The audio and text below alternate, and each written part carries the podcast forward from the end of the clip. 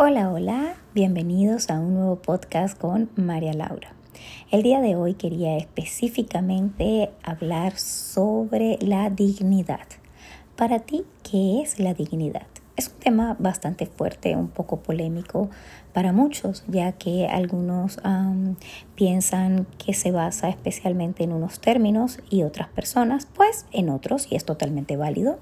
Una de las cosas que me caracterizan y que siempre pienso que es lo mejor es respetar el criterio la opinión y la decisión de absolutamente todo el mundo, independientemente de su eh, credo, religión, creencias, lugar, color, idioma, no importa, siempre hay que respetarlo y aceptarlo como es.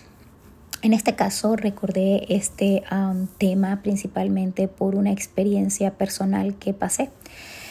Ah, estaba en un trabajo que me gustaba, realmente uh, lo que es el, servicio al cliente para mí es apasionado ese tema, apasionante, me, me encanta. Y estando en ese trabajo, los clientes me buscaban, me encantaba atenderlos bien, me llevaba súper bien con todos, amaba mi oficina, mis compañeros de trabajo, en realidad estaba totalmente a, gusto.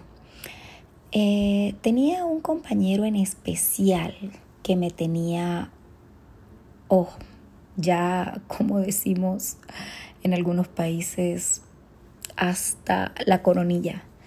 Era un compañero bastante repelente, ah, era como el supervisor, por así decirlo, que revisaba ah, los proyectos de cada una o como lo habíamos terminado de la mayoría de las agentes, la mayoría mujeres.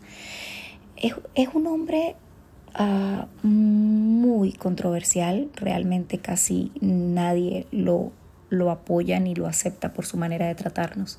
Nos humilla horrible, nos inventaba, principalmente a mí que era la nueva, pues eh, me inventaba cosas que no tenía idea, eh, como por ejemplo que una cliente llamó quejándose de mi servicio y era falso y tenía pruebas de ello. Muchas cosas que llegó un momento que dije no puedo más. Todo el mundo a mi alrededor, no dejes tu trabajo, no dejes tu trabajo, tú puedes, vamos y seguía insultando, escribiendo cosas. Llegó un momento que eso pues legalmente es acoso laboral y no quería seguir con esto. Por ello decidí, tomé la, la gran ah, o el gran paso de renunciar. Eh, un poco difícil la decisión, al momento sí, pero hoy en día agradezco muchísimo a Dios haber tomado esa decisión porque cuando tú crees que estás en la zona de confort obligada por situaciones que ya les he contado pues en otros podcasts, sientes el, deber y la necesidad de seguir.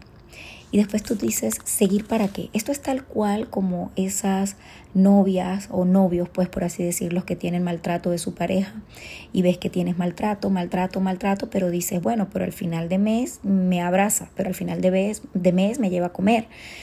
Y así me pasaba en este trabajo ok, paso rabia, lloro, me humilla, me hacen estas cosas, realmente este tipo está loco, las cosas que hace, nadie te defiende porque él tiene años en la compañía y abusa de su poder. Y al final tú dices, bueno, pero aquí tengo mi cheque. No, stop, no, no, no, no es así, no tenemos por qué aguantarnos absolutamente nada por el temor de qué voy a hacer o qué voy a ganar. No. Porque ahí es donde tú dices, ¿qué precio tiene mi dignidad? Voy a seguir en un lugar donde no estoy a gusto, donde me tratan mal, donde no valoran mi esfuerzo. No, no digo que tenga que valorar tu esfuerzo todos los días o que te diga, no, hurra, qué bien, qué buen trabajo. No, no, no. Es respetarme. Tú me respetas, yo te respeto, este es mi trabajo y punto. No te pido que me hagas porras todos los días porque es mi trabajo y para ello me están pagando. Solo pido actuar de manera objetiva, respetada y no de manera subjetiva.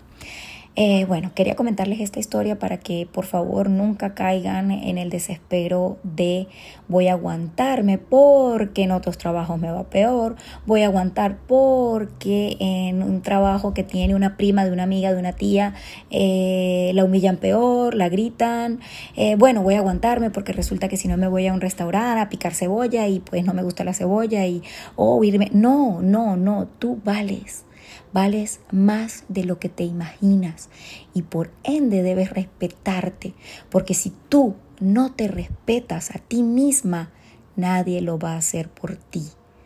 El amor comienza por uno mismo.